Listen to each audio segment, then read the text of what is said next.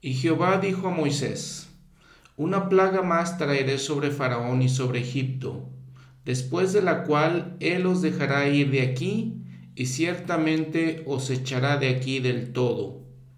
Y dijo Moisés, Jehová ha dicho así, a la medianoche yo pasaré por el medio de Egipto, y morirá todo primogénito en la tierra de Egipto, desde el primogénito de Faraón, que se siente en su trono, hasta el primogénito de la sierva que está tras el molino, y todo primogénito de las bestias.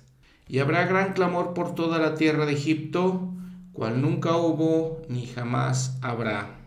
Y habló Jehová a Moisés y a Aarón en la tierra de Egipto, diciendo, Este mes os será principio de los meses, este será para vosotros el primero de los meses del año. Hablad a toda la congregación de Israel diciendo, El diez de este mes tomará cada uno un cordero, según las familias de los padres, un cordero por familia el cordero será sin defecto, macho de un año. Lo tomaréis de las ovejas o de las cabras, y lo guardaréis hasta el día catorce de este mes, y lo inmolará toda la congregación del pueblo de Israel al atardecer. Y tomarán de la sangre y la pondrán en los dos postes y en el dintel de las casas en que lo han de comer y esa noche comerán la carne asada al fuego y panes sin levadura, con hierbas amargas lo comeréis. Y así habréis de comerlo, ceñidos vuestros lomos, calzados vuestros pies y vuestro báculo en la mano, y lo comeréis apresuradamente. Es la Pascua de Jehová. Y habréis de conmemorar este día y lo celebraréis como fiesta solemne a Jehová durante todas vuestras generaciones. Por estatuto perpetuo lo celebraréis. Y Moisés convocó a todos los ancianos de Israel y les dijo, Sacad y tomad corderos para vuestras familias y sacrificad la Pascua. Y cuando os dijeren vuestros hijos, ¿qué significa este rito para vosotros? Vosotros responderéis, es el sacrificio de la Pascua de Jehová, quien pasó de largo por las casas de los hijos de Israel en Egipto, cuando hirió a los egipcios y libró nuestras casas. Entonces el pueblo se inclinó y adoró. Y en aquel mismo día sacó Jehová a los hijos de Israel de la tierra de Egipto por sus ejércitos. Hola, ¿cómo están? Muchas gracias nuevamente por escuchar este podcast. Ya estamos en el episodio número 15, Reflexiones del Nuevo Testamento.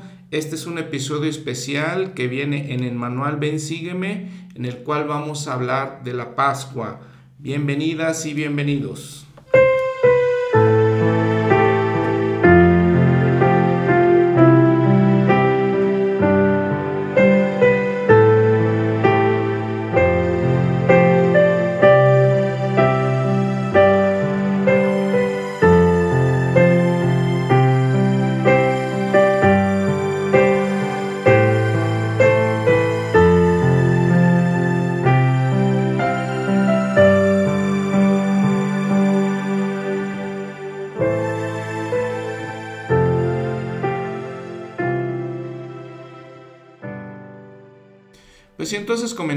Que en este capítulo del manual nos salimos un poquito de la secuencia de los acontecimientos de la vida del Señor. Claro que este, esta semana de Pascua pues es una de las más importantes en la vida del Señor. Y si analizan la introducción en el manual de este capítulo van a ver que nos indica cada cosa que está sucediendo cada día de esta semana. Si empezamos con el domingo, y luego vamos hasta el otro domingo, donde fue la resurrección de nuestro Señor. Todos estos días pasan eh, eventos muy, muy importantes. Así entonces empezamos con el domingo que conocemos como Domingo de Ramos. Una, eh, interesante, un punto interesante que ven también en su manual es que nos invita a que vayamos a la página de internet que se llama venidacristo.org, donde también se narran estos acontecimientos día por día. Y lo interesante, lo este, muy emocionante de esto es que también vemos los videos que ha preparado la iglesia, que como les he comentado en otros episodios, pues son eh, videos muy especiales y que definitivamente nos van a ayudar mucho en nuestro estudio de la vida del Señor, porque obviamente viendo las imágenes y viendo su vida y cómo era, así como lo representa la iglesia, pues nos, nos da una, un enfoque más especial, más profundo de él, ¿no? Entonces es bastante recomendable que podamos ir a esa página.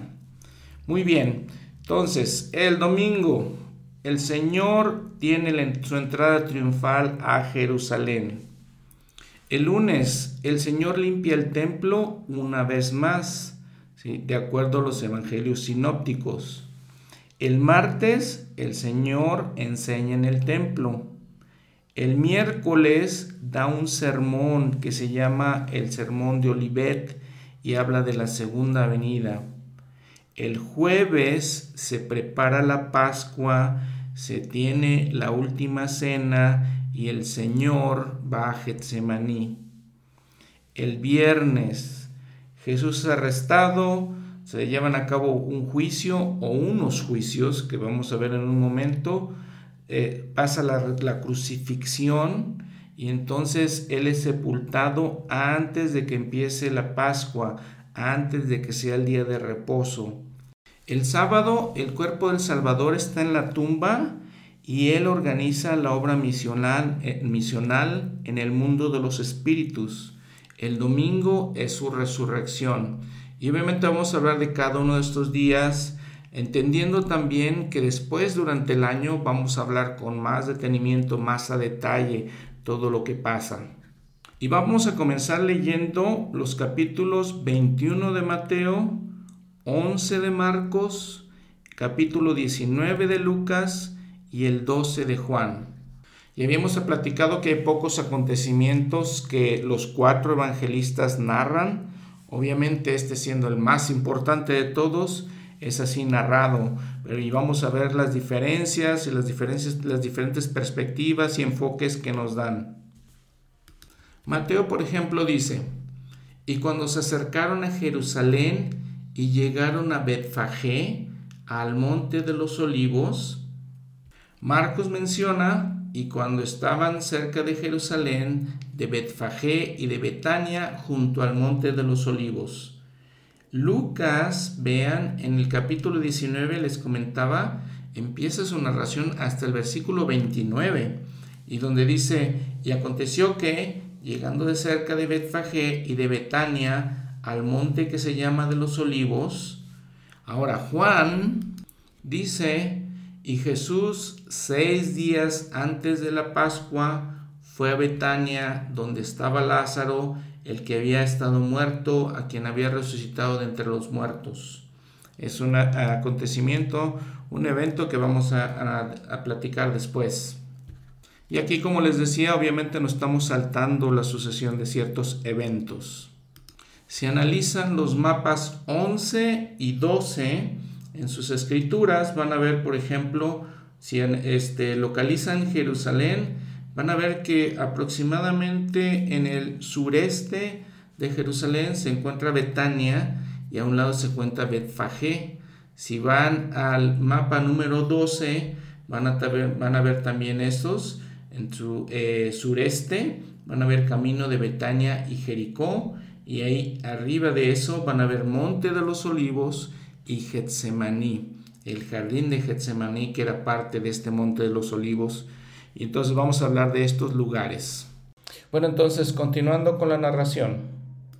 Mateo dice que le dijo a dos de sus discípulos, los envió, diciéndoles, id a la aldea que está delante de vosotros, y enseguida hallaréis una asna atada y un pollino con ella, desatadla y traédmelos.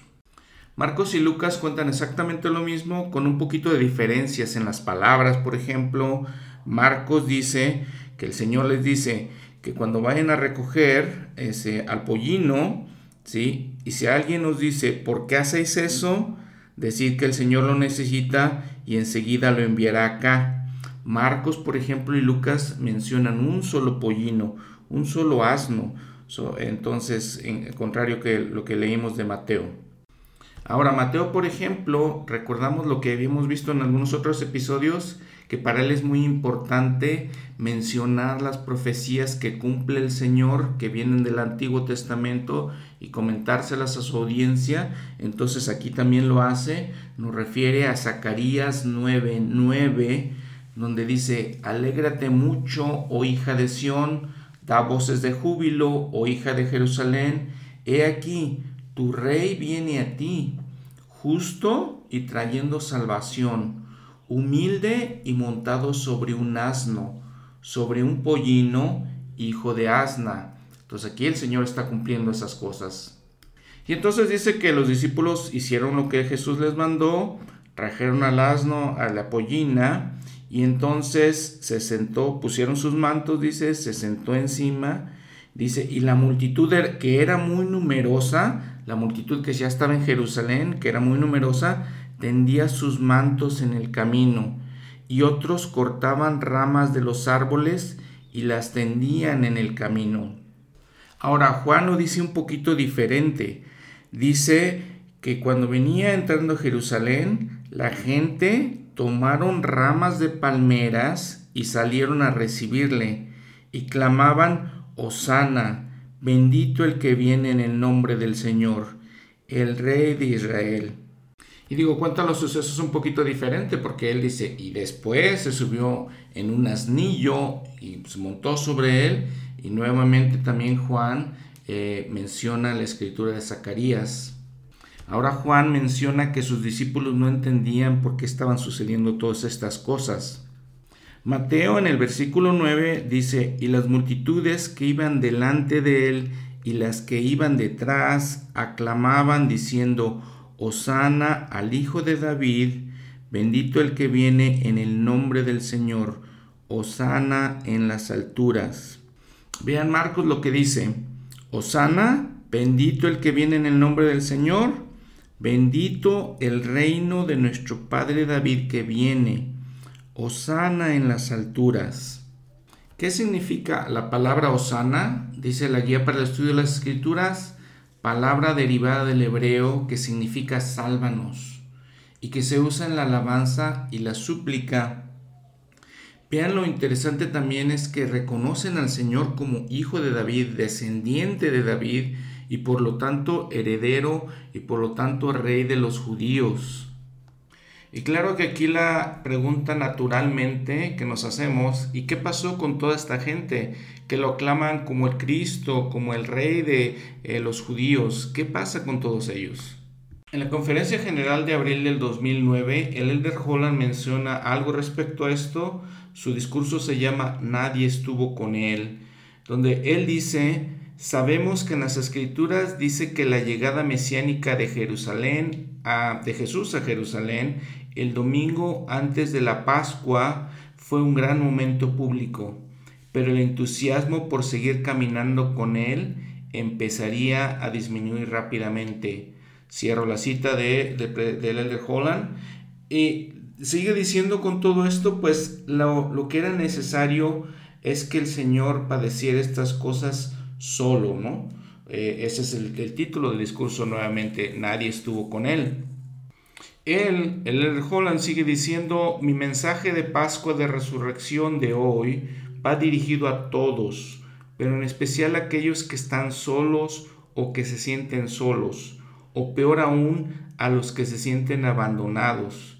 Y entonces menciona a aquellos que tienen anhelos de estar casados, aquellos que han perdido un cónyuge, a los que han perdido hijos, o a los que nunca han sido bendecidos con hijos, a aquellos que sus maridos, aquellas mujeres a las que sus maridos han abandonado, esposos cuyas esposas los han dejado, e hijos privados de uno de los padres o de ambos.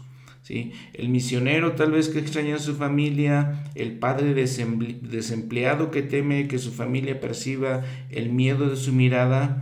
En una palabra, dice él, puede incluirnos a todos nosotros en diferentes épocas de nuestra vida.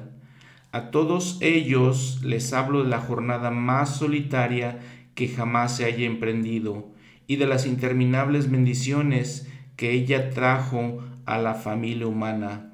Me refiero a la solitaria tarea del Salvador de llevar Él solo la carga de nuestra salvación.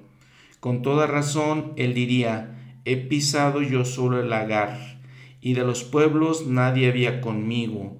Miré y no había quien ayudara, y me maravillé que no hubiera quien me sustentase. Cierro la cita. En el manual instituto también, por ejemplo, menciona, haciendo la pregunta, ¿por qué muchas de las personas que dieron la bienvenida a Jesucristo en Jerusalén como Rey y Mesías posteriormente lo rechazaron? El pueblo de Israel despreciaba el cruel y opresivo mandato de Roma, y sus escrituras prometían un Mesías que los, liberaría, perdón, promesas de las cuales el apóstol Pablo testificaría. Pero a diferencia de otras naciones apóstotas y caídas, muchos de los habitantes de Palestina en la época del Salvador habían perdido tanta de la luz y revelación que no podían ver la verdad espiritual eran gobernados por Roma y casi en la única forma en la que podían entender la promesa de un libertador prometido era que éste redimiese a Israel del mandato extranjero. Pero muchos estaban sujetos a la hipocresía, a las formas religiosas muertas, a la extorsión y al orgullo. Muchos de los líderes que administraban en la religión eran culpables de crímenes estaban rodeados por una condición tan deplorable que desenfrenada ceguera religiosa, de desenfrenada ceguera religiosa, que no prestaron atención a las declaraciones de uno que podía liberarlos mediante su arrepentimiento del pecado. Solamente algunos fieles discípulos comprendieron el significado real de la entrada inicial del Señor, del Señor en Jerusalén. Cuando Él venga de nuevo, vendrá como Rey de reyes y Señor de señores, y toda rodilla se doblará y toda lengua confesará. ¿Quién entonces estará preparado para recibirlo? Y nos pregunta, ¿qué es lo que hace que la gente venga a Cristo? ¿Tiene eso algo que ver con ustedes? Cierro esta la cita de este manual. Ahora fíjense que Mateo hace un comentario digno de mencionar en el versículo 10. Y al entrar él en Jerusalén, toda la ciudad se alborotó diciendo, ¿quién es este? ¿Qué es esta pregunta que hace la gente? ¿Quién es este? Si preguntamos alrededor de nosotros, a nuestros amigos, a nuestros conocidos, ¿quién es Jesucristo para ti? ¿Quién fue Él?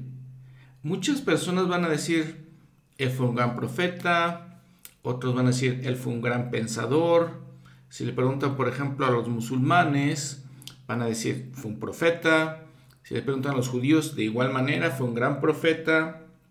Algunos otros van a decir, es un mito, nunca existió. Muchas eh, opiniones recibiremos de la gente. Pero la reflexión aquí es, ¿quién decimos nosotros que es Jesús el Cristo? Y claro que esa es una pregunta esencial para que reflexionemos. ¿Cuál es nuestra idea? ¿Quién es Él en nuestros pensamientos, en nuestros deseos? ¿Quién es Él en nuestras vidas en general? El Señor mismo más adelante le pregunta a los fariseos, ¿qué pensáis del Cristo? Y podemos recordar entonces las palabras de Pedro, ¿recuerdan? Cuando estaba hablando de el discurso del pan de vida y al final que todos se alejan, se van muchos de los discípulos y entonces les pregunta el Señor, ¿también vosotros queréis iros? Y entonces Simón Pedro dice, nosotros hemos creído y sabemos que tú eres el Cristo, el Hijo del Dios viviente. Cuando el Señor resucita a Lázaro o lo devuelve a la vida y le dice Marta, la hermana de Lázaro, le dice, yo he creído que tú eres el Cristo, el Hijo de Dios que has venido al mundo. El elder Maxwell dijo en la conferencia de octubre de 1995, abro la cita, mucha gente de nuestros días, al oír la pregunta, ¿qué pensáis del Cristo? lamentablemente contestarían, en realidad nunca pienso en Él. Los que piensan en las cosas de la carne no tendrán la mente de Cristo, porque sus pensamientos se hallan lejos de Jesús así como los deseos y las intenciones de su corazón. Si el Maestro es un extraño para nosotros, terminaremos sirviendo a otros amos. Cierro la cita. Y les digo, esto es una eh, esencial pregunta para nosotros. ¿Qué pensamos de Cristo? ¿Lo recordamos siempre como nos dice la oración de la Santa Cena? El presidente Monson también nos hizo las mismas preguntas cuando era miembro del Quórum de los Doce en la conferencia de abril de 1996. Abro la cita. Dos preguntas formuladas durante su ministerio resuenan con estruendo en nuestros oídos. ¿Qué pensáis del Cristo? ¿Y qué pues haremos de Jesús? Más adelante dijo, es un maestro de la verdad pero es más que un maestro. Él es el ejemplo de una vida perfecta, pero es más que un ejemplo. Él es el gran médico, pero es más que un médico. Es literalmente el redentor del mundo, el Hijo de Dios, el príncipe de paz, el santo de Israel, el mismo Señor resucitado. Cierro la cita. Y aquí la gran reflexión el gran, gran desafío es que si sabemos que Él es el Hijo de Dios, que como dice, dijo el presidente Monson, Él es el Santo de Israel, Él es el Redentor del mundo, ¿qué vamos a hacer con ese conocimiento? La gente en esos momentos, nos narra Mateo, decía, este es Jesús, el profeta de Nazaret de Galilea. La narración continúa en el versículo 12, donde dice, y entró Jesús en el templo de Dios y echó fuera a todos los que vendían y compraban en el templo. La narración en, Marcos y Lucas es muy similar. La narración en Juan la pone al principio de su evangelio eh, y es, de esa manera es diferente. Esto sucede, podemos, aunque en Mateo lo estamos leyendo que pasa inmediatamente, Recuerden siempre que los versículos, la manera en que está organizada eh, los capítulos y versículos en la Biblia, no necesariamente tienen que ver con la manera en que los autores, los evangelistas lo escribieron. Entonces, esto podemos eh, entender que pasó el lunes ya, el siguiente día de este domingo de Ramos, del que hablamos.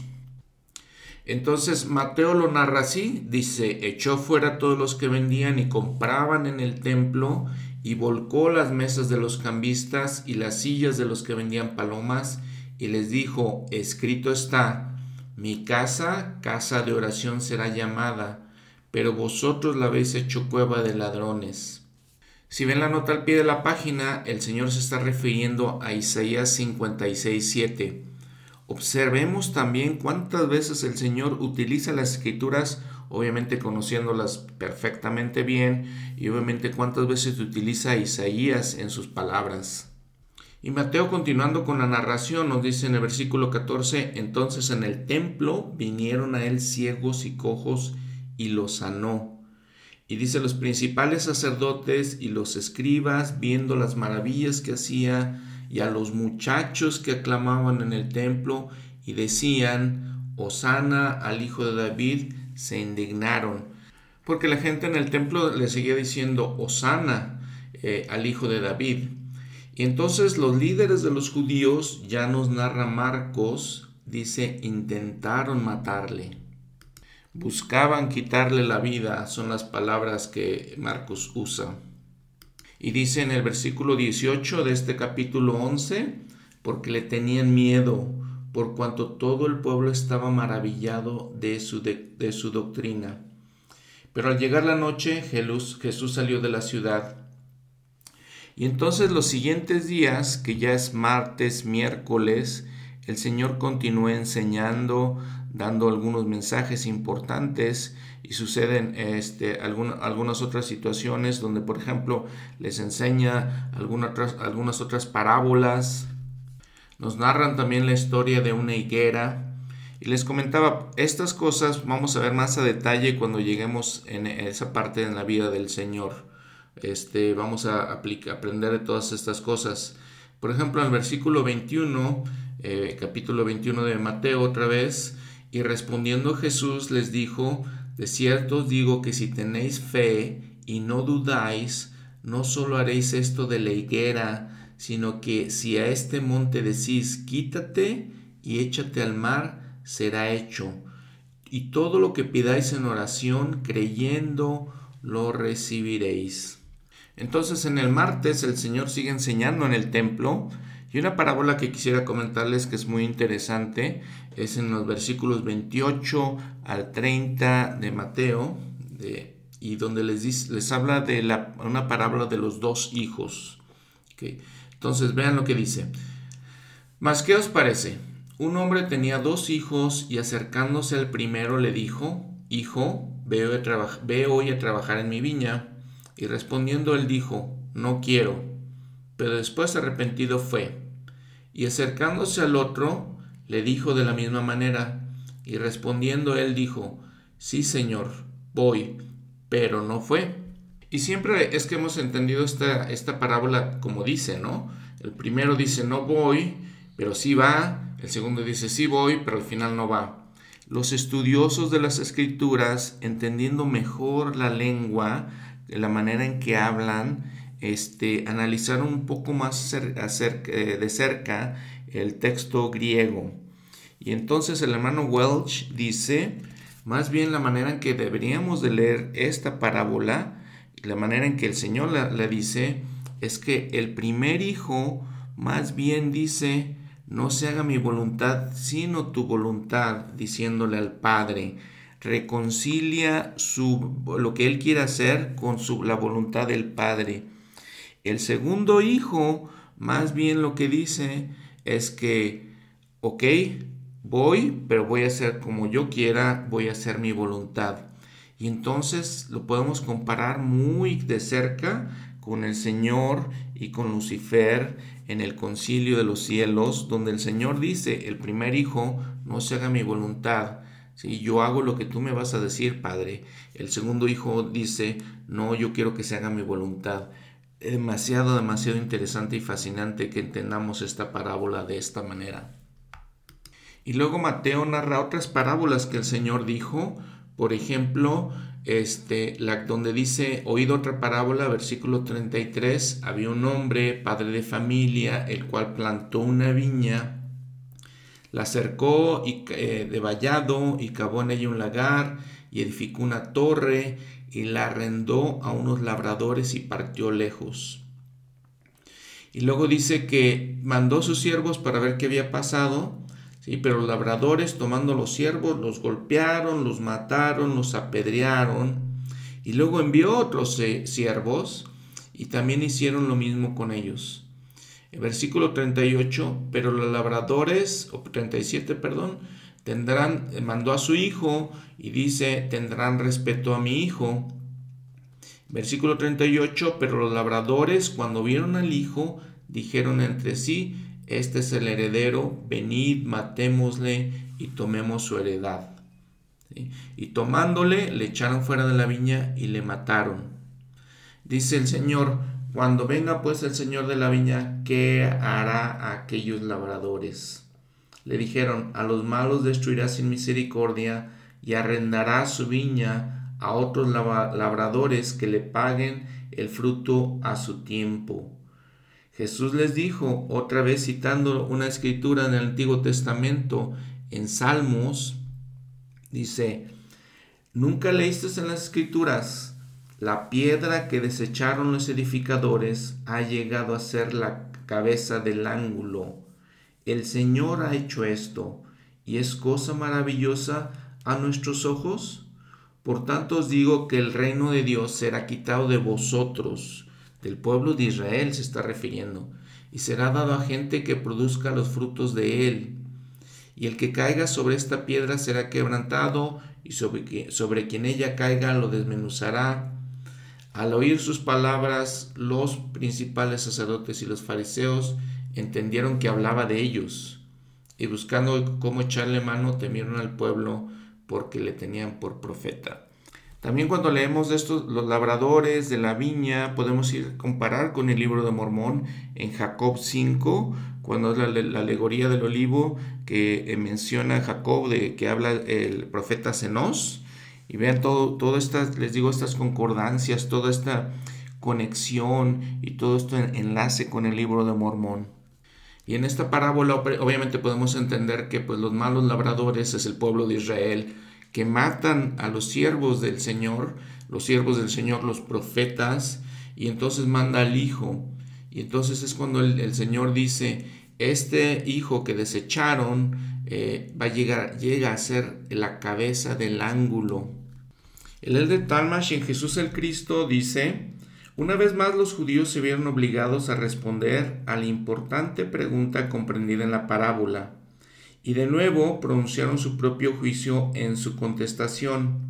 La viña, hablando en términos generales, era la familia humana, y más particularmente Israel, el pueblo del convenio. El terreno era bueno y capaz de producir en rica abundancia. Las, las vides eran las más selectas y se habían plantado con cuidado. Toda la viña se hallaba ampliamente protegida por un vallado e idealmente provista de un lagar y una torre. Los labradores no podían ser otros sino los sacerdotes y maestros de Israel, incluso los oficiales eclesiásticos que en esa ocasión se hallaban presentes en su categoría oficial. El señor de la viña había enviado profetas autorizados entre el pueblo para que hablaran en su nombre, y los impíos arrendatarios los habían rechazado, maltratado y en muchos casos cruelmente asesinado. En las versiones más detalladas de la parábola leemos que cuando el primer siervo llegó, los despiadados labradores le golpearon y le enviaron con las manos vacías. Al siguiente le hirieron en la cabeza y también le enviaron afrentado. Mataron a otro siervo y a todos los que llegaron después maltrataron cruelmente asesinando a algunos. Y luego el Alder Talmash menciona el versículo 36, donde dice, envió de nuevo a otros siervos, más que los primeros. Tal vez podía, este, estaba mencionando tal vez a Juan el Bautista, y dice, y dice, e hicieron con ellos de la misma manera. En cuanto a la piedra del ángulo, eh, el Elder Talmash menciona, no podía haber duda en cuanto al significado del Señor la piedra rechazada que finalmente ocuparía el lugar principal, la cabeza del ángulo, del edificio de la salvación era Él, el Mesías. Para algunos aquella piedra sería motivo de tropiezo.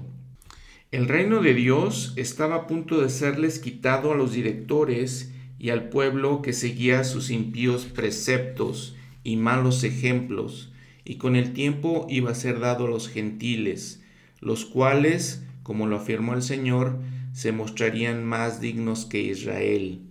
Cierro la cita. Ven que en Marcos, por ejemplo, ya en el capítulo 12 de Marcos, en esta parábola, el Señor en el versículo 11 dice, y el, el Señor ha hecho esto, y es cosa maravillosa a nuestros ojos, les pregunta. Vean también que Marcos, por ejemplo, dice que el hijo que manda el dueño de la viña es un hijo bien amado, obviamente refiriéndose al Señor mismo. Y después de esto les decía, el Señor sigue eh, narrándoles varias parábolas. En el capítulo 22 ya de Mateo les narra la parábola de, eh, de las bodas del hijo del rey, una parábola que eh, Bednar en una conferencia general reciente habló de esta parábola. Les comento, pues lo vamos a ver en su debido tiempo después en otro episodio cuando lleguemos a, a esa parte de los eventos, cuando volvamos a hablar de esta semana última del Señor. Y sigue sus enseñanzas el Salvador. En el capítulo 23 de Mateo, por ejemplo, dice, versículo 9, y no llaméis a nadie en la tierra vuestro Padre, porque uno es vuestro Padre, el que está en los cielos. Ni seáis llamados maestros, porque uno es vuestro Maestro, el Cristo. El que es el mayor entre vosotros será vuestro siervo, porque el que se enaltece será humillado, y el que se humilla será enaltecido. Ven, la enseñanza cambia toda la, la, idea, los conceptos que ellos tenían, que, que nosotros también tenemos. El que sea el mayor, el que crea que es el mayor, entonces ese será vuestro siervo. Y vean entonces la excelencia de las palabras del Señor, el gran maestro, el maestro de maestros. En Marcos, por ejemplo, si vamos al capítulo 10, versículos del 42 al 45, el 43, por, por ejemplo, dice, pero no será así entre vosotros, sino el que quiera hacerse grande entre vosotros será vuestro servidor, y cualquiera de entre vosotros que quiera ser el primero, será siervo de todos, porque el Hijo del Hombre tampoco vino para ser servido, sino para servir y para dar su vida en rescate por muchos. Muy impresionantes, fascinantes las palabras del Señor. Y regresando a Mateo, el Señor eh, ve toda la oposición que había contra él y que procuraban quitarle la vida y aún así directamente eh, les dice las cosas que debe de decirles hablando de los escribas, los fariseos, les dice hipócritas, son guías ciegos, porque les dice, devoráis las casas de las viudas, y como pretexto hacéis larga oración, por esto recibiréis mayor condenación. Insensatos y ciegos, ¿cuál es mayor, el oro o el templo que santifica el oro? entonces les dice todas estas cosas diciéndoles, eh, y condenándoles por las cosas que hacían tan mal. Y, varios versículos ven ahí en este capítulo de Mateo, muy impresionante.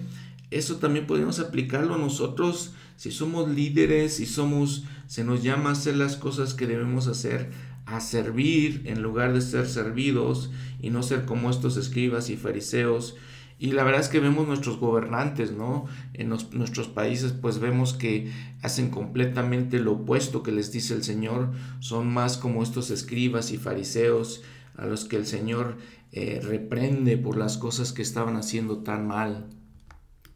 Y el Señor también se lamenta en general sobre toda la ciudad. Ya en el versículo 37 de este capítulo 23 de Mateo, Jerusalén, Jerusalén, que matas a los profetas y apedreas a los que son enviados a ti. Cuántas veces quise juntar a tus hijos como la, gallina junta sus polluelos debajo de las alas y no quisiste. Y entonces iban a pasar cosas trágicas con, el, con, con, la ciudad de Jerusalén. En el año 70 después de, de Cristo, del nacimiento, eh, iba a venir nuevamente, iban a venir nuevamente los romanos eh, iban a destruir completamente toda la ciudad, iban a, causar muchos estragos, iban a destruir nuevamente el templo de Herodes. Si continuamos la narración, que podemos decir ya es el tercer día que el Señor estuvo en Jerusalén, no contando realmente el domingo porque es cuando entró, pero entonces el Señor dice camina eh, del monte Moría al monte de los olivos. Y entonces ya en el capítulo 24 de Mateo dice Jesús salió del templo y cuando los, eh, se iba se le acercaron sus discípulos para mostrarle los edificios del templo. Y, respondiendo él les dijo, ¿veis todo esto? De cierto os digo que no quedará aquí piedra sobre piedra que no sea derribada diciéndoles lo que les estoy comentando, la, gran destrucción que iba a haber en Jerusalén en unos cuantos años más después de esta ocasión. Y entonces comenta este Mateo aquí, dice, y sentado él en el monte de los olivos, se acercaron a él los discípulos aparte, diciendo, Dinos, ¿cuándo serán estas cosas? ¿Y qué señal habrá de tu venida y el fin del mundo? Y entonces les empieza a narrar todo lo que iba a pasar, las calamidades que precederían, dice ahí este, el encabezado del, del capítulo, grandes calamidades que precederán a su segunda venida. El profeta José Smith en algo que podemos encontrar en la perla de gran precio, capítulo, el, habla de este capítulo 24, y también hace aclaraciones a todo esto en Doctrina y Convenios 45, en la sección 1, 29, 38, en varias secciones. En la perla de gran precio, les digo, aumenta aproximadamente un 50% de lo que este, viene en Mateo 24. Y en todo este capítulo les dice de lo que iba a ser el pasado de Jerusalén, nuevamente la destrucción que iba a haber en el año 70 y luego también nos les habla del futuro, cuando sería la segunda venida de Él. Y de todo esto también lo vamos a analizar en un episodio en el futuro. Ahora, llega el jueves, ¿sí? Se preparan para la fiesta de la Pascua y entonces lo que sucede en esta narración eh, es la última cena que podemos decir o los estudiosos piensan que puede ser, haber sido una cena de Pascua y vamos a hablar de Getsemaní. Entonces nuevamente estamos en el jueves. Y debemos recordar cómo se medían los días en la tradición judía, ¿no? Porque empezaba el día básicamente este, en la tarde, noche, y pasaba todo ese día 24 horas hasta el otro día, entonces empezaba el miércoles. Desde que se ponía el sol hasta la otra puesta de sol, y eso es importante que consideremos cuando estamos contando todos estos días en esta última semana. Y antes de esto, el Señor, por ejemplo, narra otra parábola, que es la parábola de las diez vírgenes, eh, que luego lo vamos a aplicar también. También pasa la, este, la situación, la historia de una mujer, eh, cuando Jesús está en, en Betania, en casa de Simón el leproso, viene una mujer con un vaso de alabastro, de perfume, de gran precio, y lo derramó sobre la cabeza de él también, y entonces los discípulos dijeron, ¿por qué este desperdicio? Y Jesús les dice, claro que, en qué molestas esta, molestáis a esta mujer, dice, ha hecho conmigo una buena obra, porque siempre tendréis pobres con vosotros, pero a mí no siempre me tendréis. Luego también narra Mateo, y estamos en el capítulo 26 de Mateo ya, narra de Judas Iscariote, de cómo lo iba a traicionar, versículo 14. Entonces uno de los doce, que se llamaba Judas Iscariote, fue a los principales sacerdotes y les dijo, ¿qué me queréis dar? Y yo os lo entregaré. Y ellos le pesaron treinta piezas de plata. ¿Qué eran estas treinta piezas de plata? Era básicamente el pago que se daba por un esclavo.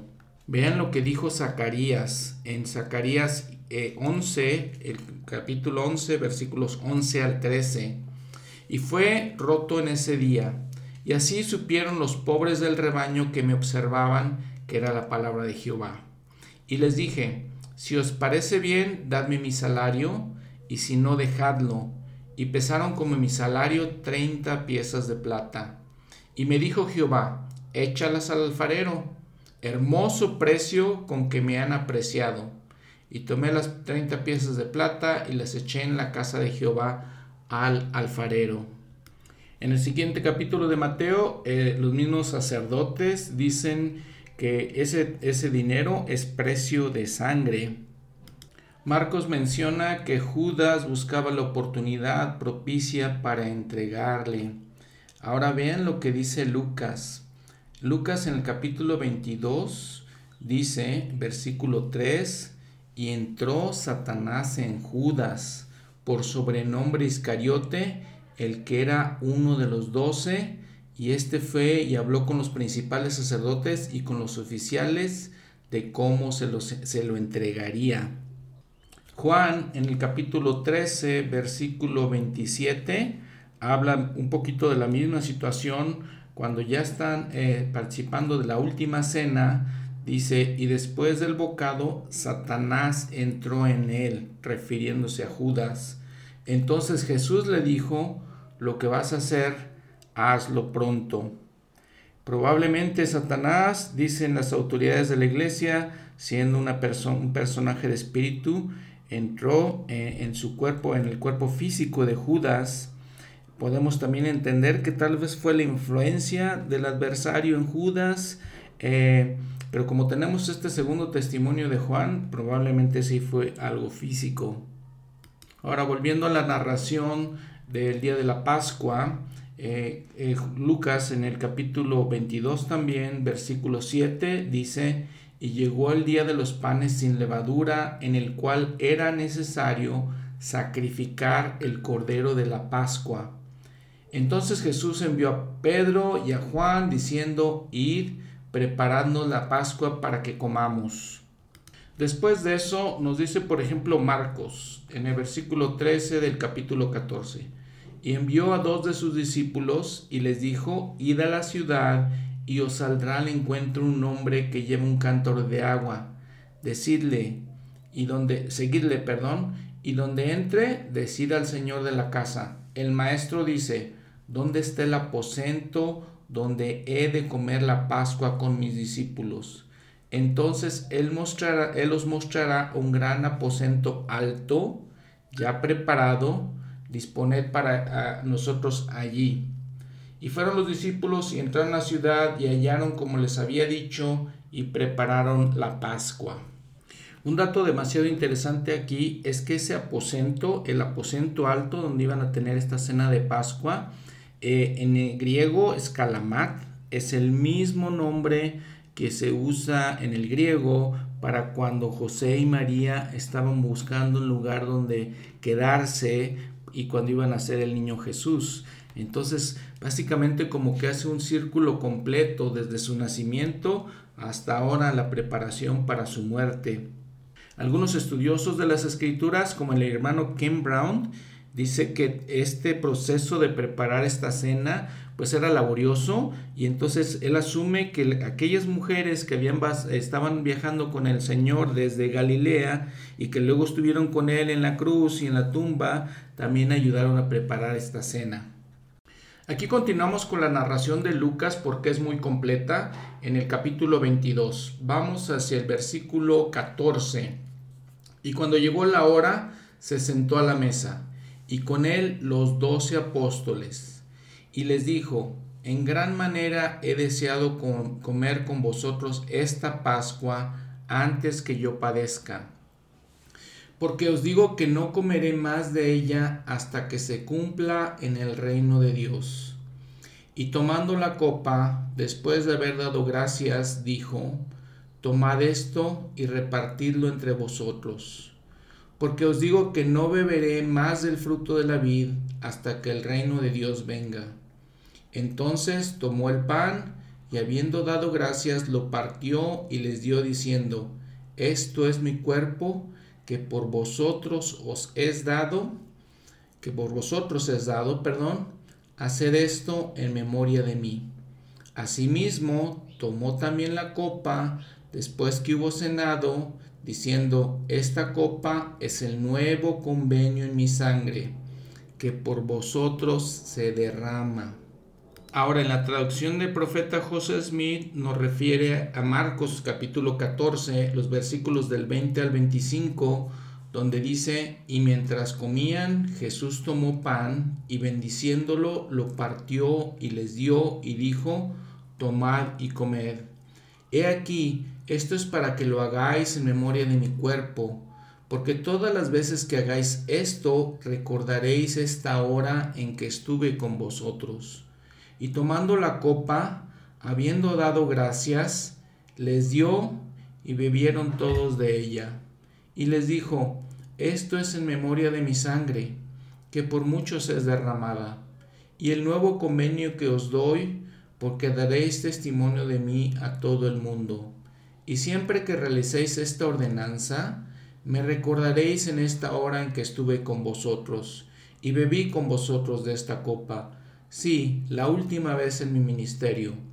De cierto os digo, de esto daréis testimonio, porque no beberé más del fruto de la vid con vosotros, hasta aquel día en que lo beba nuevo en el reino de Dios.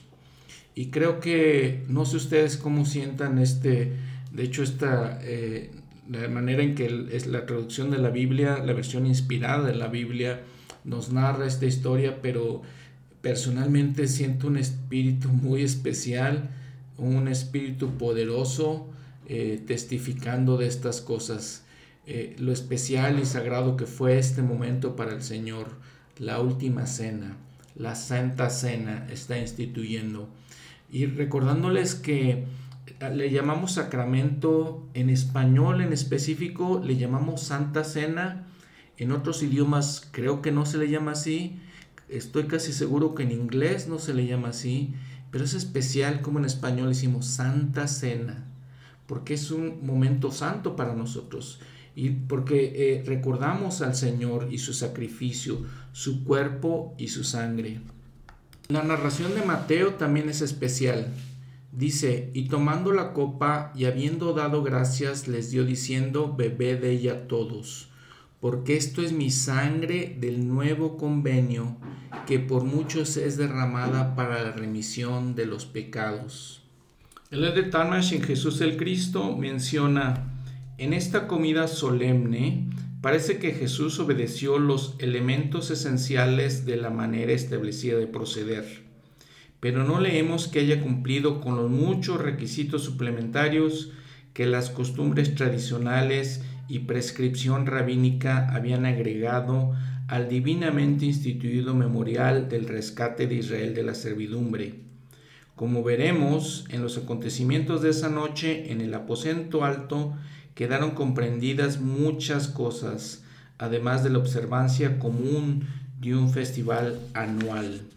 Después de narrar este acontecimiento que leímos en los Evangelios de cómo se instituye la cena y las palabras del Señor, el Eder Talmash continúa, en esta manera sencilla pero impresionante se instituyó la ordenanza que desde entonces se conoce como el sacramento de la cena del Señor. El pan y el vino, debidamente consagrados mediante la oración, llegan a ser los emblemas del cuerpo y la sangre del Señor, los cuales se han de comer y beber reverentemente y en memoria de Él. Cierro la cita. En el transcurso de esta noche también hay alguno, un poquito de este, discusiones entre los apóstoles, porque el Señor dice que alguien lo iba a entregar y entonces este, algunos decían, ¿soy yo maestro? Preguntan. Lo preguntó también Judas y le dijo, tú lo has dicho. Y luego también preguntan quién va a ser el mayor entre ellos. Y él les dice, entonces, él les dice más bien, los reyes de las naciones se enseñorean de ellas, y los que sobre ellas tienen potestad son llamados bienhechores. Pero entre vosotros no será así, sino que el mayor entre vosotros sea como el menor, y el que dirige como el que sirve. Y lo va a comprobar el Señor y va a seguir exactamente sus, palabras con una ordenanza que se llama el lavamiento de los pies, que le narra el Evangelio de Juan en el capítulo 13. Dice versículo 1, antes de la fiesta de, la Pascua, sabiendo que Jesús, eh, sabiendo Jesús que su hora había llegado para que pasase de este mundo al Padre, como había amado a los suyos que estaban en el mundo, los amó hasta el fin. Escuchen las palabras que, menciona Juan.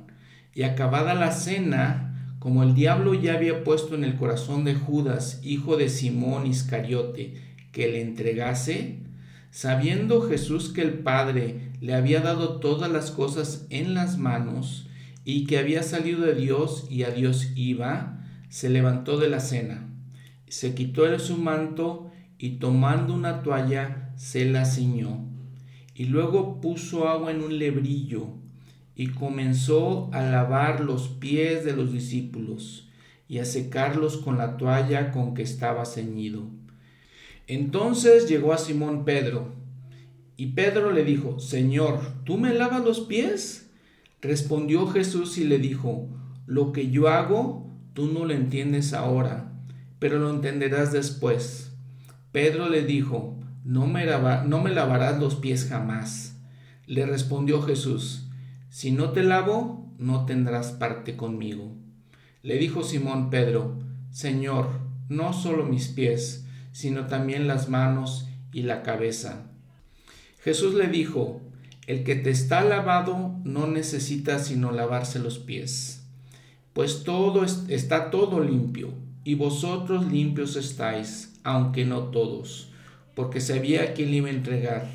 Por eso dijo, no estáis limpios todos. Entonces vemos aquí eh, la increíble humildad del Señor, su magnificencia y su grandeza. En la sociedad judía existían básicamente tres estratos sociales. Estaban los superiores, los ricos, los gobernantes, los líderes, y luego seguía la gente común, eh, la gente que muchos de ellos servían, eran de la servidumbre, y luego hasta el final, hasta abajo de esa, de esa sociedad estaban los esclavos. La única gente, las únicas personas que realizaban este tipo de servicio eran esos de hasta abajo, los esclavos. Y el Señor hace esto y le lava los pies de sus, de sus apóstoles. El elder Talmash dice, después de que Pedro le pregunta, le dice, Señor, ¿tú me lavas los pies? Entonces dice el elder Talmash, las palabras del Señor a Pedro manifiestan que el acto representaba algo más que simplemente un servicio de comodidad personal, más que una lección objetiva sobre la humildad. Sigue diciéndole al Talmash cuando Pedro le contesta, no solamente mis pies, sino también las manos cuando el Señor lo instruye. Y dice, de un extremo había pasado al otro, insistiendo aunque ignorante e irreflexivamente en que aquello se hiciera según su manera, sin comprender todavía que la ordenanza debía administrarse en la forma en que el Señor lo dispusiera. Y continuando leyendo eh, Juan, eh, vean nuevamente las palabras increíbles, magníficas del Señor. Dice, vosotros me llamáis maestro y Señor, y decís bien porque lo soy pues si yo, el Señor y el Maestro, he lavado vuestros pies, vosotros también le veis lavaros los pies los unos a los otros, porque ejemplo os he dado, para que así como yo os he hecho, vosotros también hagáis. De cierto, de cierto os digo, el siervo no es mayor que su Señor, ni el enviado es mayor que el que le envió. Si sabéis estas cosas, bienaventurados sois si las hacéis. nuevamente rompiendo con todas las tradiciones, con toda la manera de pensar, con, todos los paradigmas que tenían los apóstoles y que tenemos también nosotros en nuestros tiempos, como habíamos comentado, como Él este, es tan humilde, es tan especial en todas estas cosas. Y vean lo que dice, por ejemplo, Doctrina y Convenios 88 los versículos 5 y 6, y está hablando de la iglesia del primogénito, la iglesia de Jesucristo, y dice, eh, esta es la iglesia, la, iglesia del primogénito, sí, de Dios, el más santo de todos, mediante Jesucristo su Hijo. Entonces ya nos, dice, nos habla de Jesucristo. Dice, quien ascendió a lo alto, como también descendió debajo de todo por lo que comprendió todas las cosas, a fin de que estuviese en todas las cosas y a través de todas las cosas la luz de la verdad, la cual verdad brilla, esta es la luz de Cristo. Pero vea cómo dice, el Señor descendió debajo de todas las cosas para comprender todas las cosas. Y este eh, lavado de los pies de los apóstoles es un ejemplo de eso. Y es una ordenanza, como hemos, como hemos leído, una ordenanza que se lleva a cabo actualmente en el aposento alto del templo del lago salado, donde se reúnen los apóstoles y el profeta y llevan a cabo esta ordenanza. Y en el versículo 30 de este capítulo 26 de Mateo, dice, y cuando hubieron cantado el himno, salieron al monte de los olivos. Y desde este momento entonces la, comienza lo que nos dicen las autoridades de la iglesia, comienza la expiación de Jesucristo. Estos, todos estos eventos que ocurren en los siguientes tres, cuatro días en la vida del Señor, los días más importantes, más significativos, más trascendentales en toda la historia de la humanidad, suceden después de esto y vamos a ver todos estos eventos que nuevamente quiero recalcar, todos estos eventos eh, comprenden son lo que es la expiación. Desde este momento en que van al jardín de Getsemaní, en el monte de los olivos, y el Señor ora, hasta todo su eh, sacrificio, todo, eh, todas las vejaciones por las que tuvo que pasar, hasta llegar a su crucifixión y hasta llegar a su resurrección. Todo esto se comprende en la expiación. No solamente esta oración en Getsemaní, sino todo lo demás también. Y continúa la narración. Entonces Jesús les dijo, todos vosotros os escandalizaréis de mí esta noche, porque escrito está, heriré al pastor y las ovejas del rebaño serán dispersadas. Pero después que haya resucitado, iré delante de vosotros a Galilea. Y entonces Pedro le dice, no, yo no me voy a escandalizar de ti, Señor. Nunca me escandalizaré. Y es cuando Jesús le dice, de cierto te digo que esta noche, antes de que el gallo cante, me negarás tres veces.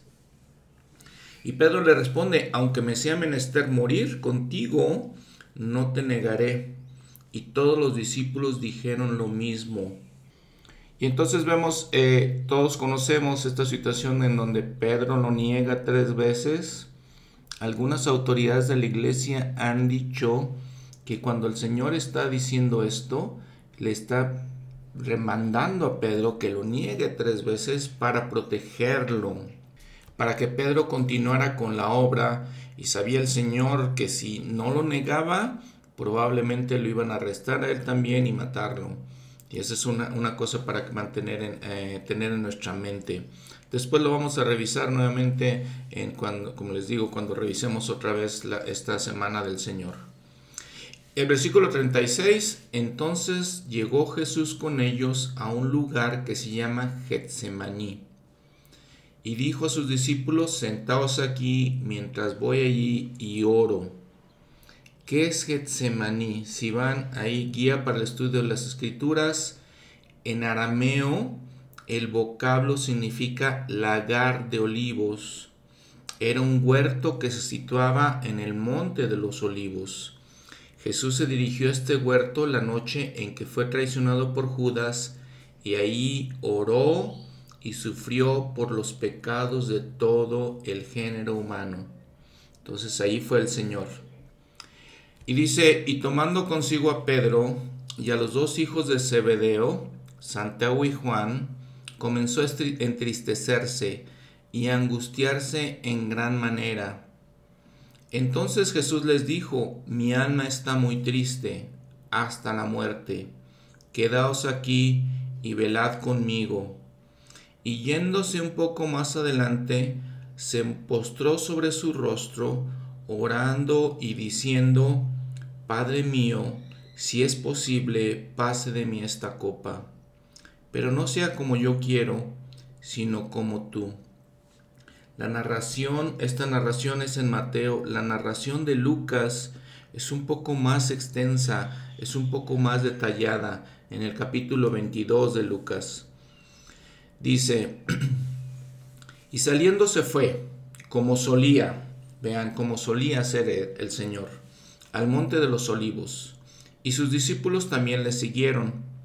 Y cuando llegó a aquel lugar les dijo, orad para que no entréis en tentación. Y él se apartó de ellos a una distancia como de un tiro de piedra, y puesto de rodillas oró, diciendo, Padre, si quieres, pasa de mí esta copa, pero no se haga mi voluntad sino la tuya. Entonces se le apareció un ángel del cielo para fortalecerle, y estando en agonía, oraba más intensamente, y era su sudor como grandes gotas de sangre que caían a tierra. Y vemos que este es un evento trascendental, muy importante, esencial, crucial, vital para nuestra salvación, crucial en toda esta misión de Jesucristo es parte del núcleo de su misión, el centro de su misión, aquí empieza. Y cuando hemos aprendido en la iglesia que es en el momento en que suda grandes gotas de sangre porque es este, toma sobre él los pecados de todos nosotros, las angustias, todas las cosas que hacemos mal, todas las cosas que, en las que nos equivocamos, nuestras debilidades, nuestros fracasos, la manera en la que ofendemos a otro, todas nuestras maldades, todas las iniquidades que hacemos, las que hacemos nosotros eh, personalmente, las que hace toda la humanidad, toda la gente muy mala que ha hecho cosas perversas eh, y todos aquellos les digo pecados que nosotros cometemos. El sacrificio expiatorio empieza aquí. Y si recordamos ustedes y yo todas las cosas incorrectas que hemos hecho, todas las cosas en las que hemos ofendido tal vez a un amigo, tal vez a un vecino, a un familiar, eh, todas las cosas en, en, las que no cumplimos con los mandamientos, el Señor las toma aquí y suda esas grandes gotas de sangre. Cabe mencionar que este Getsemaní, este jardín, significa, que les decía, una prensa de olivo, para obtener el aceite de olivo, los olivos, las aceitunas, se tienen que poner bajo esa prensa, tienen que ser trituradas, tienen que ser molidas con un peso muy grande para tal vez obtener un poquito de aceite. El primer aceite que se obtiene cuando se hace este proceso es el que se utilizaba para la unción, se utilizaba para el templo, se utilizaba para ungir a los sacerdotes, para ungir a los reyes, así se hacía. Entonces, les digo, todo este peso tenía que, hacerse, este era el proceso. Y entonces todo el simbolismo que es esto, que así tuvo que pasar el Señor por este, este, este, esta trituración, estrujamiento, tuvo que ser aplastado bajo el peso, el gran peso de todos nuestros pecados hasta, hasta el punto que dice, le dice a nuestro Padre Celestial, si quieres pasa de mí esta copa. ¿Sí? La amarga copa, dicen las escrituras. ¿Qué tan amarga era? Nos dice Doctrina y Convenios 19, versículo 18. Era tan amarga que era un padecimiento que hizo que yo, Dios, el mayor de todos, temblara a causa del dolor y sangrara por cada poro y padeciera, tanto en el, en el cuerpo como en el espíritu, y deseara no tener que beber la amarga copa y desmayar. Sin embargo, la gloria sea al Padre, bebí y acabé mis preparativos para con los hijos de los hombres. Y el Señor nos dice que nos arrepintamos. Ese es el requisito que Él pone, ¿sí? Para que nuestros padecimientos no sean dolorosos, dice en el versículo 15. Cuán dolorosos no lo sabes, cuán intensos no lo sabes, sí, cuán difíciles de aguantar no lo sabes. Porque aquí yo, Dios, he padecido estas cosas por todos, para que no padezcan, si se arrepienten. Mas si no se arrepienten, tendrán que padecer así como yo. Escuchemos la narración de todo esto que hace el elder Talmash. Acompañado de Pedro, Santiago y Juan, caminó un poco más adelante, y no tardó en sentir una profunda tristeza que hasta cierto grado parece que a él mismo le causó sorpresa, pues leemos que comenzó a entristecerse y angustiarse en gran manera se vio impelido a negarse aún el compañerismo de estos tres que había escogido, y les indicó, mi alma está muy triste hasta la muerte, quedaos aquí y velad conmigo. Yendo un poco más adelante, se postró sobre su rostro, orando y diciendo, Padre mío, si es posible, pase de mí esta copa, pero no sea como yo quiero, sino como tú. Esta súplica, según Marcos, fue la siguiente. Abba, Padre, todas las cosas son posibles para ti. Aparta de mí esta copa, mas no lo que yo quiero, sino lo que tú. Por lo menos uno de los tres que vigilaban oyó esta parte de su apasionada súplica, pero no tardaron todos en ser vencidos por el cansancio y dejaron de velar tal como sucedió en el monte de la transfiguración cuando el Señor apareció en gloria, también aquí En la hora de su humillación más profunda, estos tres se quedaron dormidos. Volviendo a ellos con el alma congojada, Jesús los halló durmiendo, y dirigiéndose a Pedro, que tan recientemente había proclamado en alta voz su determinación de seguir al Señor, aún hasta la, la prisión o la muerte, Jesús exclamó, ¿Así que no podéis velar conmigo una hora? Velad y orad para que no entres en tentación. Y agregó con ternura, el espíritu a la verdad está dispuesto, pero la carne es débil. La amonestación dada a los apóstoles de orar en esa oportunidad para no caer en tentación pudo haber nacido de las exigencias de la ocasión, en la cual, si tuvieran que guiarse por su propia cuenta, podían ser tentados a abandonar prematuramente a su Señor. Despertados de su sueño, los tres apóstoles vieron que el Señor se retiraba de nuevo y lo oyeron exclamar con agonía, Padre mío, si no puede pasar de mí esta copa sin que yo la beba, hágase tu voluntad. Volviendo por segunda vez a los que en medio de su tristeza había pedido que velaran con él, nuevamente los encontró dormidos, porque los ojos de ellos estaban cargados de sueño, y habiéndolos despertado, se sintieron tan avergonzados que no sabían qué responderle. Por tercera vez se apartó a su vigilia solitaria y lucha individual, y se le oyó implorar al Padre con las mismas palabras de anhelante súplica. Lucas nos dice que se le apareció un ángel del cielo para fortalecerle pero ni aun en la presencia de este visitante sobrenatural pudo desvanecerse la terrible angustia de su alma, y estando en agonía oraba más intensamente, y era su sudor como grandes gotas de sangre que caían hasta la tierra. Cuando volvió por última vez a los discípulos que había dejado para que vigilaran, Jesús les dijo, Dormid ya y descansad. He aquí ha llegado la hora, y el Hijo del Hombre es entregado en manos de pecadores. No tenía objeto seguir vigilando, pues ya se veían en la distancia las antorchas de la banda que se aproximaba encabezada por Judas. Jesús exclamó, Levantaos, vamos, ved, se acerca el que me entrega. Al lado de los once, el Señor tranquilamente esperó la llegada del traidor. Para la mente finita, la agonía de Cristo en el jardín es insondable, tanto en lo que respecta a intensidad como a causa. Carece de fundamento el concepto de que su padecimiento fue provocado por el temor de la muerte. Para él, la muerte era un paso preliminar de su resurrección y su triunfante regreso, no solo al Padre de quien había venido, sino en un estado de gloria superior aún a la que había poseído antes. Además, en él se hallaba el poder para entregar su vida voluntariamente.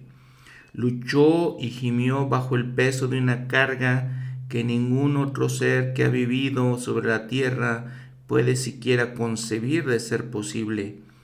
No fue el dolor físico ni la angustia mental solamente, lo que lo hizo padecer tan intenso tormento que produjo una emanación de sangre de cada poro sino una angustia espiritual del alma que sólo Dios era capaz de conocer.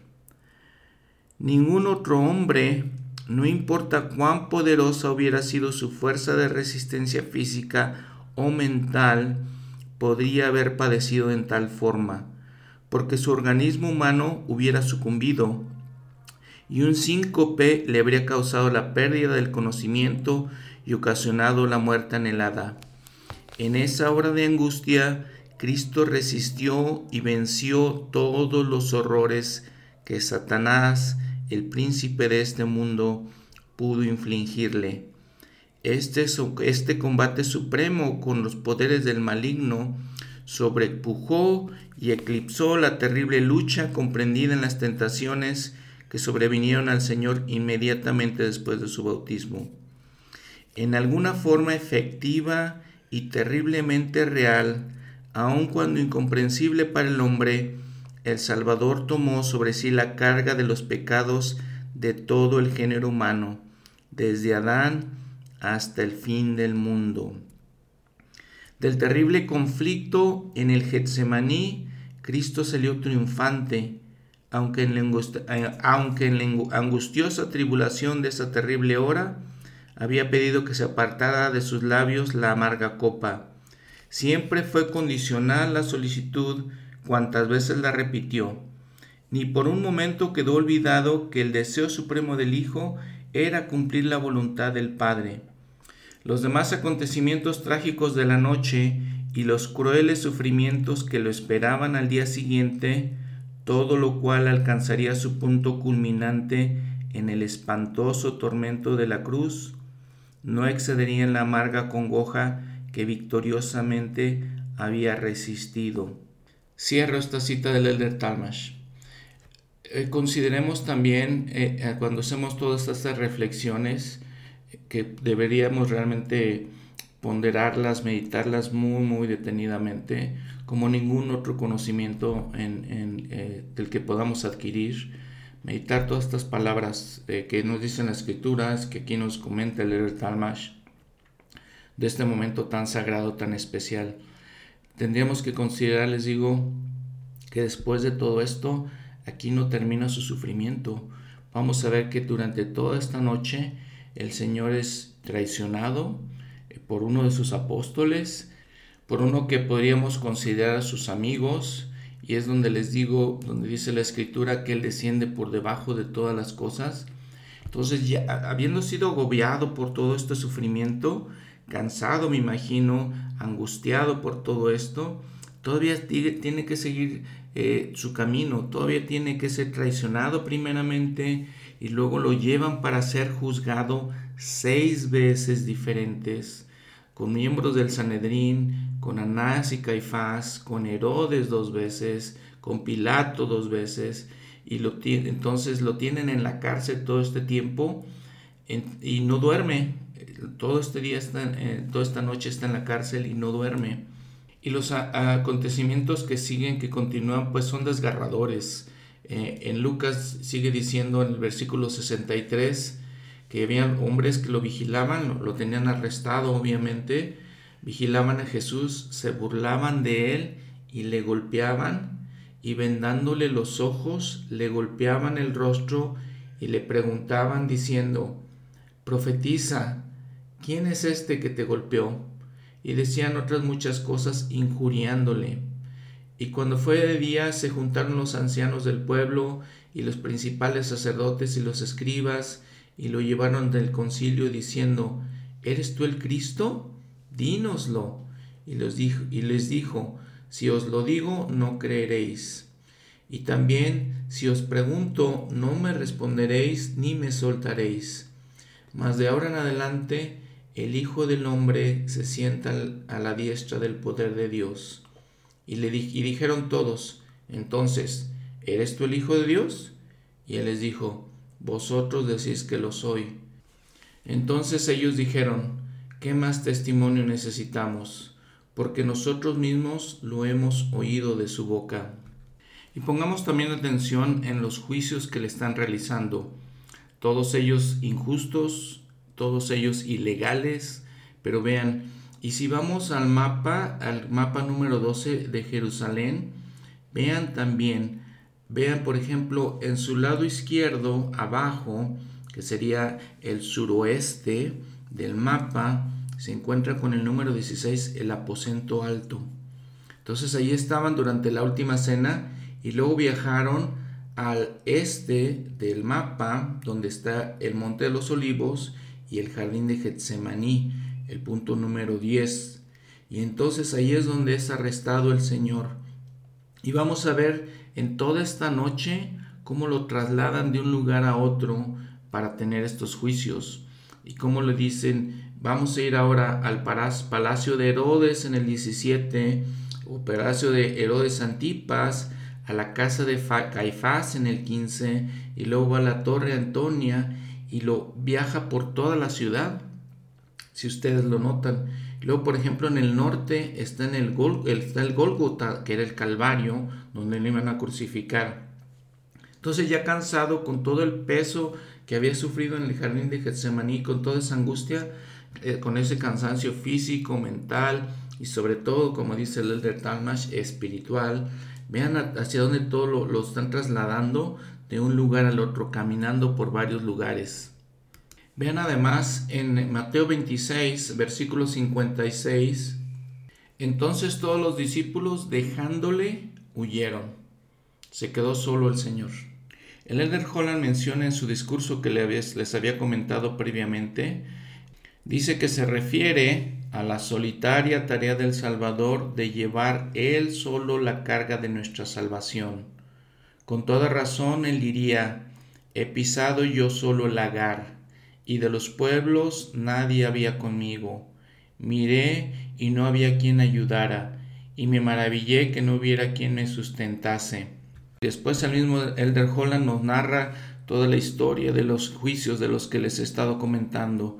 Él fue llevado ante los líderes israelitas de aquella época, primero Anás, el antiguo sacerdote, el antiguo sumo sacerdote, y luego Caifás, el sumo sacerdote de esos días, en su prisa por juzgarlo, esos hombres y sus concilios declararon su veredicto con rapidez e ira. ¿Qué más necesidad tenemos de testigos? exclamaron. Es digno de muerte. Después fue llevado ante los gobernantes gentiles del país. Herodes Antipas, el tetrarca de Galilea, lo interrogó una vez, y Poncio Pilato, el gobernador romano de Judea, lo hizo dos veses, declarando la segunda vez a la multitud, habiéndolo interrogado yo delante de vosotros, no he hallado en este hombre delito alguno. Entonces, en un acto que fue tan inexcusable, inexcusable como ilógico, Pilato azotó a Jesús y le entregó para ser justificado. Las manos recién lavadas de Pilato nunca pudieron haber estado más manchadas ni más sucias. Este rechazo, tan eclesiástico como, político, se volvió más personal cuando los ciudadanos de las calles se volvieron contra Jesús. Cierro la cita del Elder Holland. Y entonces reflexionamos sobre este todo el contexto de estas situaciones que están sucediendo. Y vemos que es todo un sufrimiento que les digo parte de su sacrificio expiatorio que lo lleva hasta el Calvario, hasta la cruz. Por ejemplo, también Herodes dice en eh, Lucas 23, 11, con sus soldados le menospreció y le escarneció, vistiéndole con un manto espléndido, y volvió a enviarlo a, Pilato.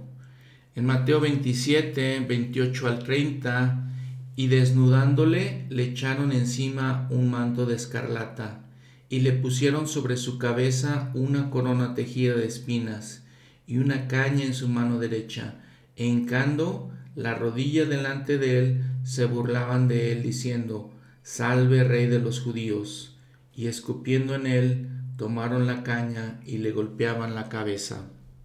Lucas también narra la historia de Barrabás, que comenta el Elder Holland.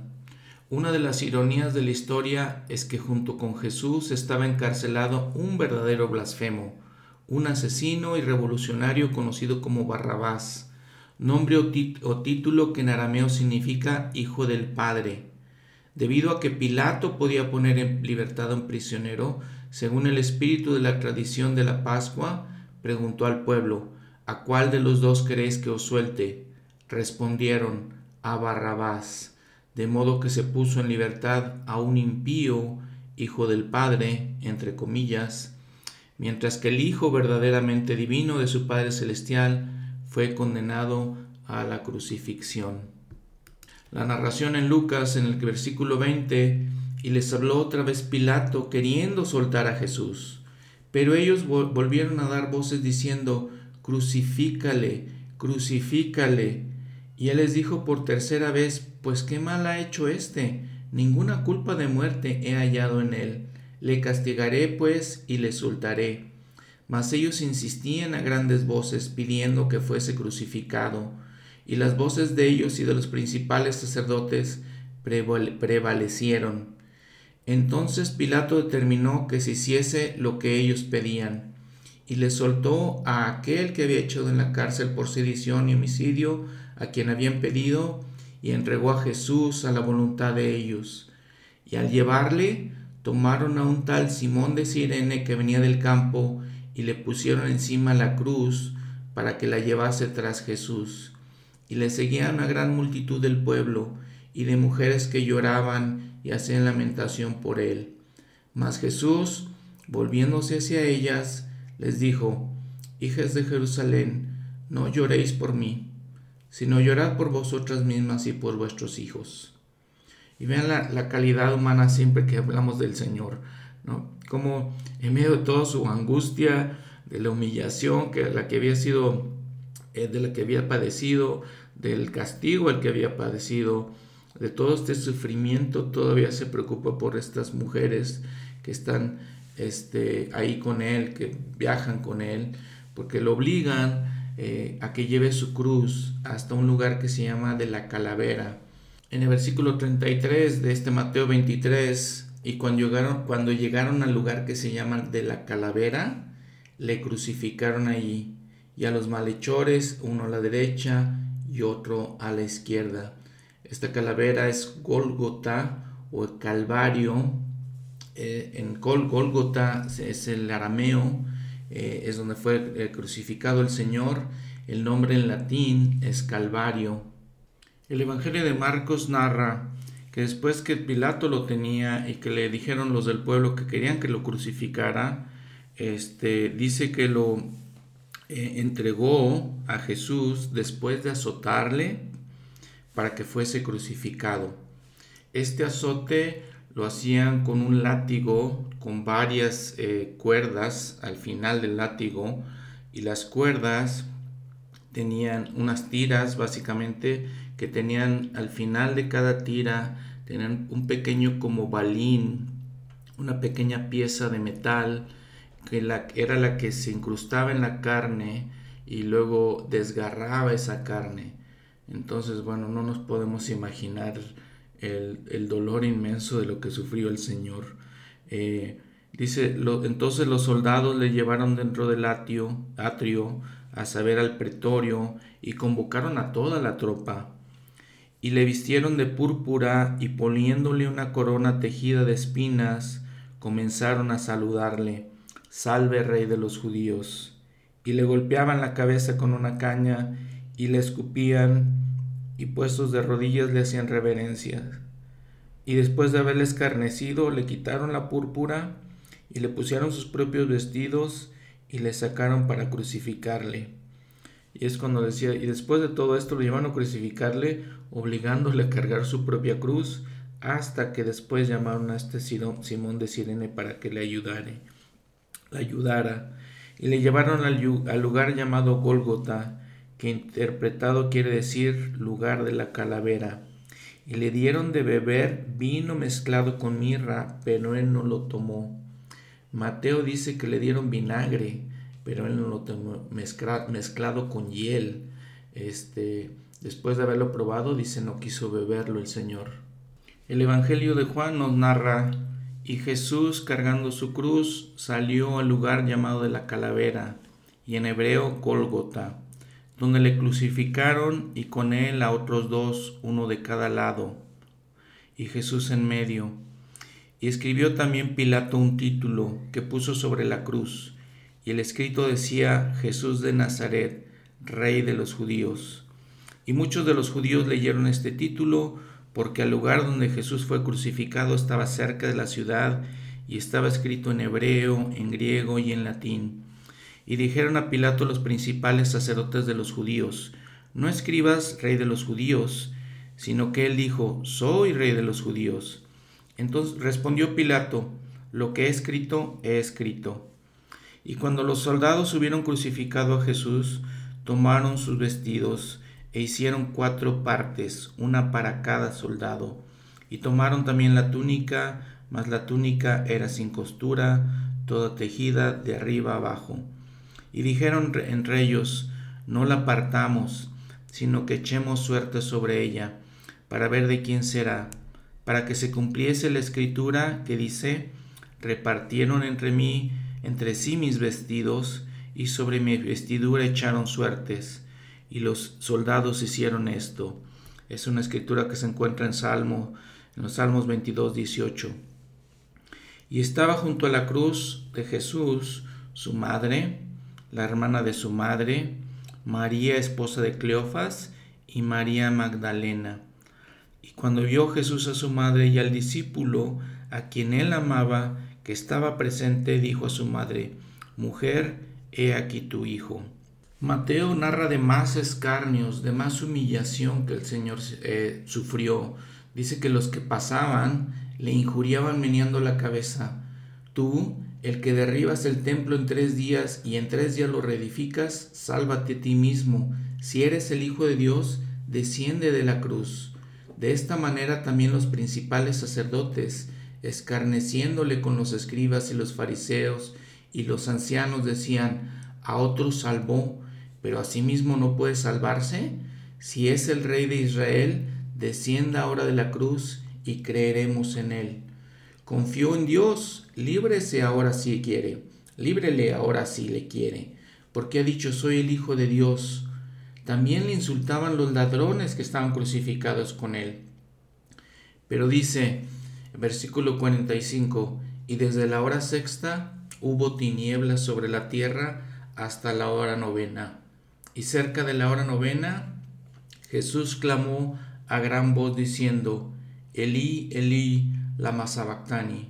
Esto es, Dios mío, Dios mío, ¿por qué me has desamparado?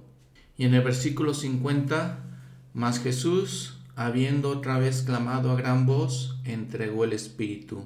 Y aquí el velo del templo se rasgó en dos, de arriba abajo, y la tierra tembló, y las rocas se partieron, y se abrieron los sepulcros, y muchos cuerpos de santos que habían dormido se levantaron, y saliendo de los, de los sepulcros después de la resurrección de Jesús, vinieron a la santa ciudad y se aparecieron a muchos.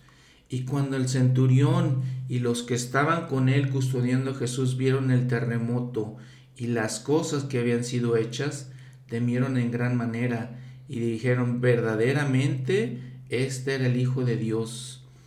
Y estando allí también dicen las mujeres, entre ellas estaba María Magdalena, María la madre de Jacobo y de José, y la madre de los hijos de Zebedeo.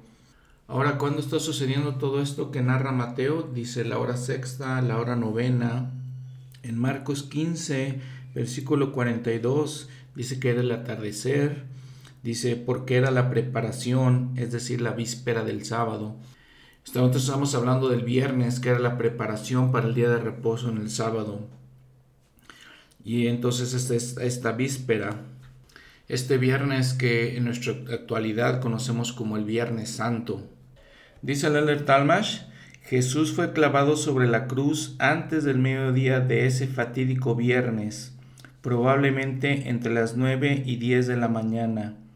Al mediodía se opacó la luz del sol y una densa niebla se extendió por todo el país. La tenebrosa oscuridad continuó durante un periodo de tres horas. La ciencia no ha podido explicar satisfactoriamente este notable fenómeno.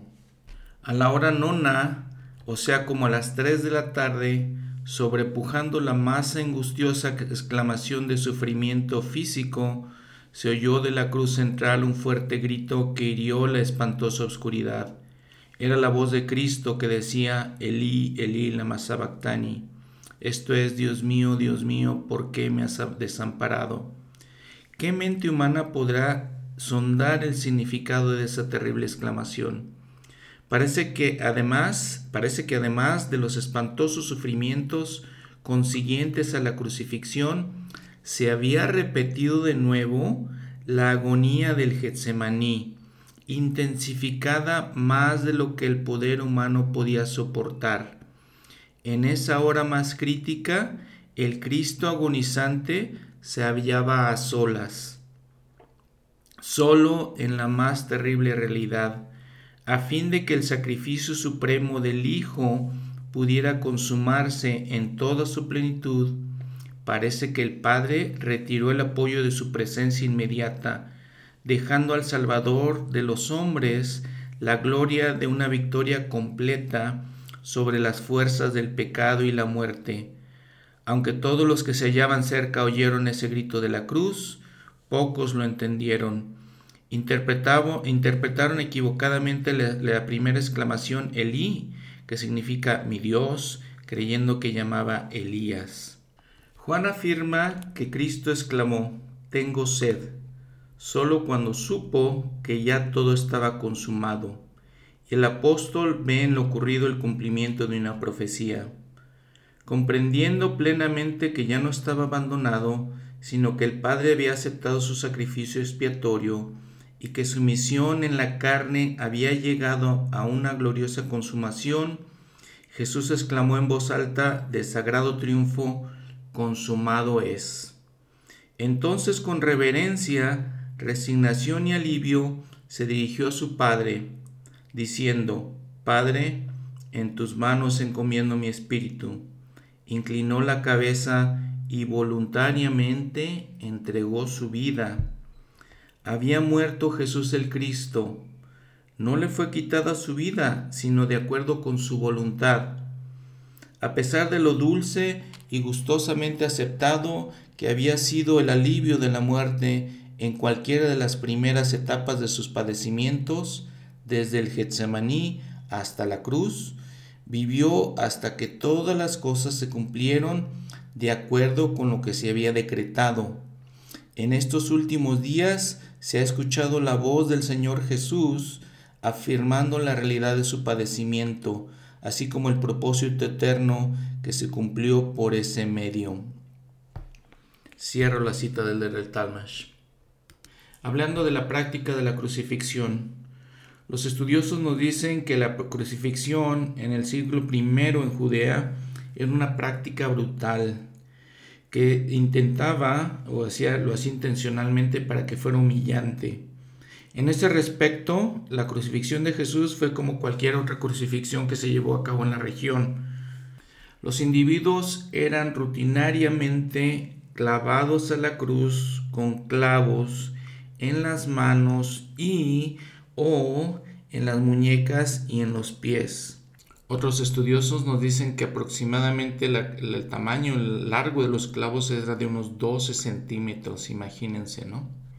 Continuando con la narración de Juan en el capítulo 19, versículo 30, y cuando Jesús tomó el vinagre, dijo, consumado es, e inclinando la cabeza, entregó el espíritu.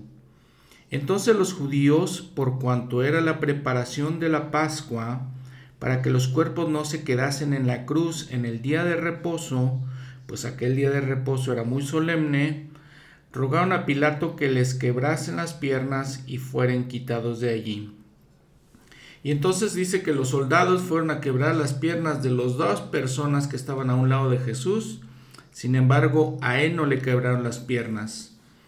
Pero dice, uno de los soldados le traspasó el costado con una lanza y salió sangre y agua. Y el que lo vio da testimonio, dice Juan, y su testimonio es verdadero. Y él, él que y él sabe que dice la verdad, para que vosotros también creáis. Porque estas cosas sucedieron para que se cumpliese la escritura, no será quebrado hueso suyo la cual se encuentra también en Salmos 34, 20. Y también otra escritura dice, mirarán al que traspasaron. Y después de estas cosas, José de Animatea, que era discípulo de Jesús, pero en secreto, por miedo a los judíos, rogó a Pilato que le permitiese llevarse el cuerpo de Jesús, y Pilato se lo permitió. Entonces fue y le, se llevó el cuerpo de Jesús, Vino también Nicodemo, el que antes había visitado a Jesús de noche, trayendo un compuesto de mirra y de aloes, como cien libras. Tomaron el cuerpo de Jesús y lo envolvieron en lienzos con especias, como es costumbre sepultar entre los judíos. Y en aquel lugar donde había sido crucificado había un huerto.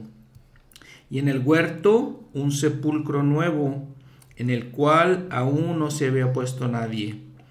Allí pues, por causa de la preparación de la Pascua de los judíos, y porque aquel sepulcro estaba cerca, pusieron a Jesús. ¿Quién era este José de Animatea? Igualmente que, este, que Nicodemo eran fariseos, eran probablemente parte de los eh, miembros del Sanedrín. Mateo lo narra de esta manera, y al atardecer vino un hombre rico de Arimatea llamado José, que también había sido discípulo de Jesús. Este fue a Pilato, pidió el cuerpo de Jesús, entonces Pilato mandó que se le diese el cuerpo, y tomando José el cuerpo lo envolvió en una sábana limpia y lo puso en su, en su sepulcro nuevo que había labrado en la peña, y después de haber hecho rodar una gran piedra a la entrada del sepulcro, se fue. Marcos narra básicamente lo mismo, agrega dos detalles, dice que José de Arimatea era miembro, miembro noble del concilio y al final también dice que María Magdalena y María, madre de José, miraban dónde lo pusieron. Eh, Lucas también narra, dice las mujeres, no menciona los nombres, dice, y las mujeres que habían venido con él desde Galilea, le siguieron también y vieron el sepulcro y cómo fue puesto su cuerpo, y regresaron y prepararon especias aromáticas y perfumes, y reposaron el día de reposo conforme al mandamiento. Marcos también en el versículo 1 eh, del capítulo 16 menciona nuevamente a María Magdalena, María Madre de Jacobo y Salomé, que dice compraron especies aromáticas para ungirlo. Y muy de mañana, el primer día de la semana, domingo, fueron al sepulcro recién salido el sol. Lucas también menciona que las mujeres fueron el primer día de la semana, muy de mañana, fueron al sepulcro Llevaban otra vez especies aromáticas que habían preparado y algunas otras mujeres con ellas. Mateo menciona que pasado el día de reposo, al amanecer del primer día de la semana, vinieron María Magdalena y la otra María a ver el sepulcro. Sin embargo, Juan solamente menciona a María Magdalena. Dice en el capítulo 20, versículo 1, y el primer día de la semana, María Magdalena fue de mañana al sepulcro siendo aún oscuro, y vio quitada la piedra del sepulcro. Y entonces corrió y fue, se lo dijo a Simón Pedro y al otro discípulo, a quien amaba Jesús, se está refiriendo a él mismo, Juan, y les dijo, se han llevado el sepulcro al Señor y no sabemos dónde lo han puesto. Y salieron corriendo, dice, dice que Juan corrió más que Pedro y llegaron al sepulcro inclinándose a mirar, vieron los lienzos puestos allí, pero no entró. Entonces llegó Simón Pedro siguiéndole y entró en el sepulcro y vieron los lienzos puestos allí. Y el sudario que había estado sobre su cabeza, no puesto con los lienzos, sino enrollado en un lugar aparte. Entonces también el otro discípulo que había venido primero al sepulcro vio y, creyó pues, pues aún no habían entendido la escritura, que era necesario que Él resucitase de entre los muertos. Y volvieron los discípulos a los suyos. Ahora, ¿cómo lo cuenta Mateo? Dice que he aquí hubo un gran terremoto mientras las mujeres estaban ahí, porque un ángel del Señor descendió del cielo y acercándose al sepulcro, removió la piedra y se sentó sobre ella. Y su aspecto era como un relámpago, y su vestido blanco como la nieve, y de, de miedo a él los guardias temblaron y se quedaron como muertos. Y respondiendo el ángel dijo a las mujeres, No temáis vosotras, porque yo sé que buscáis a Jesús, el que fue crucificado. No está aquí, porque ha resucitado, así como dijo, Venid, ved el lugar donde fue puesto el Señor. E id pronto y decid a sus discípulos que ha resucitado de entre los muertos. Y he aquí, va delante de vosotros a Galilea, allí lo veréis, he aquí, os lo he dicho. Y entonces ellas, dice, saliendo del sepulcro con temor y gran gozo, fueron corriendo a dar las nuevas a los discípulos. Y mientras iban a dar las nuevas a los discípulos, he aquí, Jesús les salió al encuentro diciendo, salve. Y ellas se acercaron y abrazaron sus pies y le adoraron. Sin embargo, por ejemplo, Juan dice que María estaba sola, María Magdalena, Y dice, pero María estaba afuera llorando junto al sepulcro y mientras lloraba se inclinó para mirar dentro del sepulcro y vio a dos ángeles con ropas blancas que estaban sentados el uno a la cabecera y el otro a los pies donde el cuerpo de Jesús había sido puesto. Y le dijeron, Mujer, ¿por qué lloras? Les dijo, Porque se han llevado a mi Señor y no sé dónde lo han puesto. Y cuando hubo dicho esto, se volvió y vio a Jesús que estaba allí, pero no sabía que era Jesús.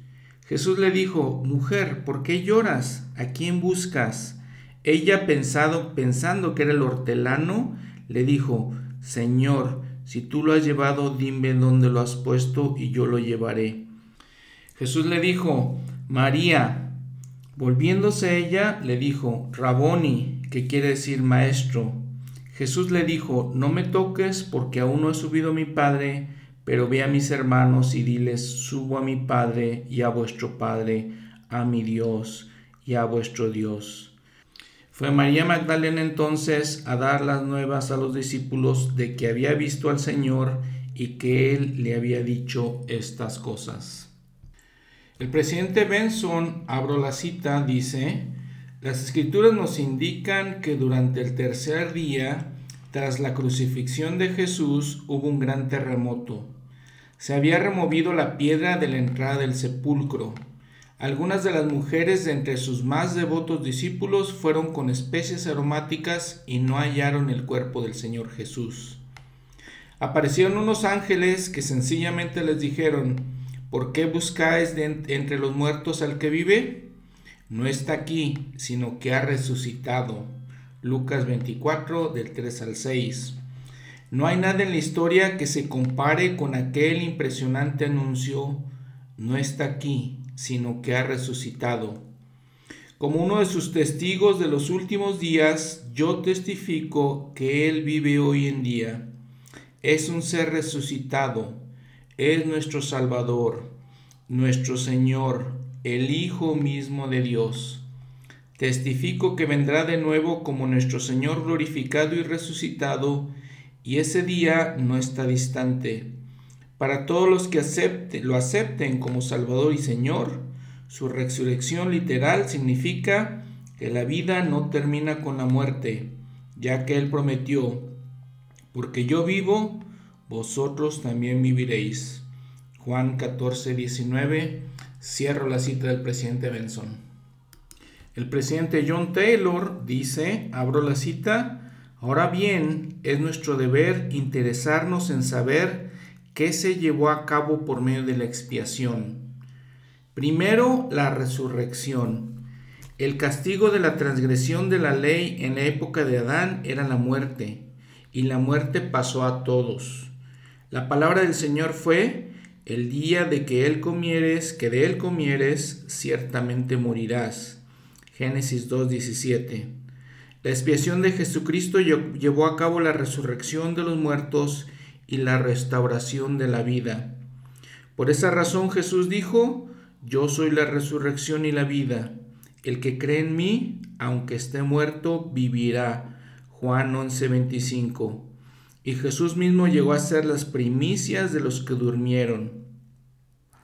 Todos se levantarán de la tumba en una ocasión o en otra, en el mismo tabernáculo que poseyeron cuando vivieron sobre la tierra.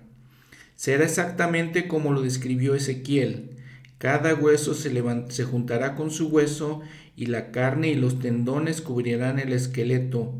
Y al mandato del Señor, el Espíritu entrará en el cuerpo y nos levantaremos muchos de nosotros llenos de asombro. Ezequiel 37 del 1 al 14. Qué consoladores para los que lloran la pérdida de amigos queridos, a los que la muerte ha arrebatado, saber que volverán a reunirse con ellos. Qué alentador es para todos los que viven de acuerdo con los principios de la verdad que han sido revelados, quizás más aún para aquellos cuyas vidas ya se han acercado, ya se van acercando a su fin, que han padecido y perseverado hasta el fin, saber que dentro de poco nos levantaremos de la tumba y seremos albas vivientes e inmortales. y disfrutaremos de la compañía de nuestros fieles amigos, para no padecer la muerte nunca más y terminar la obra que el Padre nos ha encomendado. Cierro la cita del presidente Taylor. El presidente David McKay dice, si establecemos el hecho de que Cristo volvió a tomar su cuerpo y apareció como ser resucitado y glorificado, responderemos a la pregunta de los siglos. Si el hombre muriere, ¿volverá a vivir? Job 14:14. Es absolutamente indudable que la resurrección literal del sepulcro era una realidad para los discípulos que conocían íntimamente a Cristo. En ellos no existía la menor, la menor duda. Fueron testigos del hecho.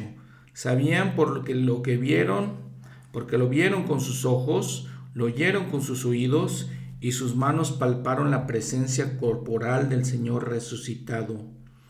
Uno de los mensajes gloriosos comunicados por Cristo, nuestro Redentor, es que el espíritu del hombre pasa triunfalmente a través de los portales de la muerte hacia una vida sempiterna. Su, su carrera terrenal no es más que un día, y el fin de esta es como el ocaso del sol de la vida. La muerte que es solo un sueño, está seguida de un despertar glorioso en la mañana de un reino eterno.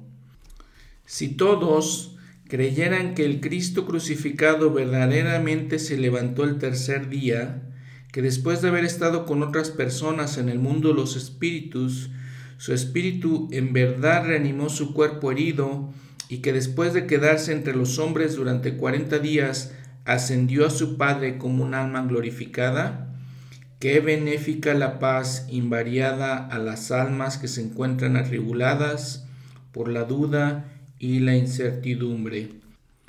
No hay motivo para temer la a la muerte, puesto que no es más que un suceso de la vida, es tan natural como el nacimiento. ¿Por qué habríamos de temerle? Algunos le temen porque piensan que es el fin de la vida, y este es para muchos lo más preciado pero la vida eterna es la mayor bendición que, se, puede tener el hombre. Así como Cristo vive después de haber muerto, también todas las personas vivirán, y cada una de ellas tomará en el mundo venidero el lugar para el cual se haya preparado mejor. Por, por, lo tanto, el mensaje de la resurrección es el más reconfortante, el más glorioso que se haya dado al hombre porque cuando la muerte nos arrebata un ser querido, nuestro corazón atribulado se ve aliviado con con la esperanza y la seguridad divina que expresan estas palabras. No está aquí, pues ha resucitado. Y porque nuestro Redentor vive, también viviremos nosotros. Les doy mi testimonio de que Él vive. Lo sé y espero que ustedes sepan esa divina verdad. Cierro la cita del presidente McKay. Y entonces durante esta semana pues celebramos en el fin de semana el domingo, el domingo de resurrección, cuando termina esta Pascua donde como hemos escuchado de los profetas y las autoridades de la iglesia, se cumple todo el propósito de, la misión de Jesucristo y Él termina su, este, su misión, su llamamiento y lo finaliza completamente. Espero que todas estas palabras que hemos leído, todas esas escrituras, puedan traernos paz a nuestra mente, paz a nuestro corazón, paz a nuestra vida en general. Dice el presidente David McKay nuevamente, Jesús pasó por todas las experiencias de la vida terrenal, tal como nosotros las pasamos. Él conoció la felicidad y experimentó el dolor se regocijó y asimismo sufrió con otras personas. Él supo lo que es la amistad y también conoció la tristeza que causan los traidores y los acusadores falsos. Él pasó por la muerte física igual que ustedes. Debido a que Cristo vivió después de la muerte, también ustedes vivirán y yo viviré. Jesús fue el único hombre perfecto que ha existido. Al levantarse de los muertos, él conquistó la muerte y es ahora el Señor de la tierra. Cierro la cita. Una vez más, gracias por su atención. Espero que todo esto haya sido de instrucción, haya sido para reflexionar, haya sido para motivarnos a ser mejores, a ser más como Jesucristo, a deleitarnos en sus palabras, a aprender de Él. Espero que todo esto nos motive a, ser mejores personas, mejores discípulos de Él.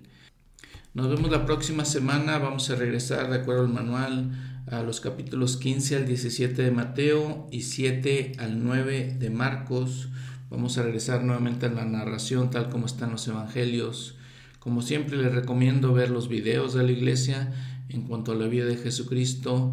Les recomiendo, dice su manual, por ejemplo, la página en internet veniracristo.org. Se les recomiendo mucho. Ahí pueden repasar nuevamente todos estos acontecimientos de esta semana de Pascua.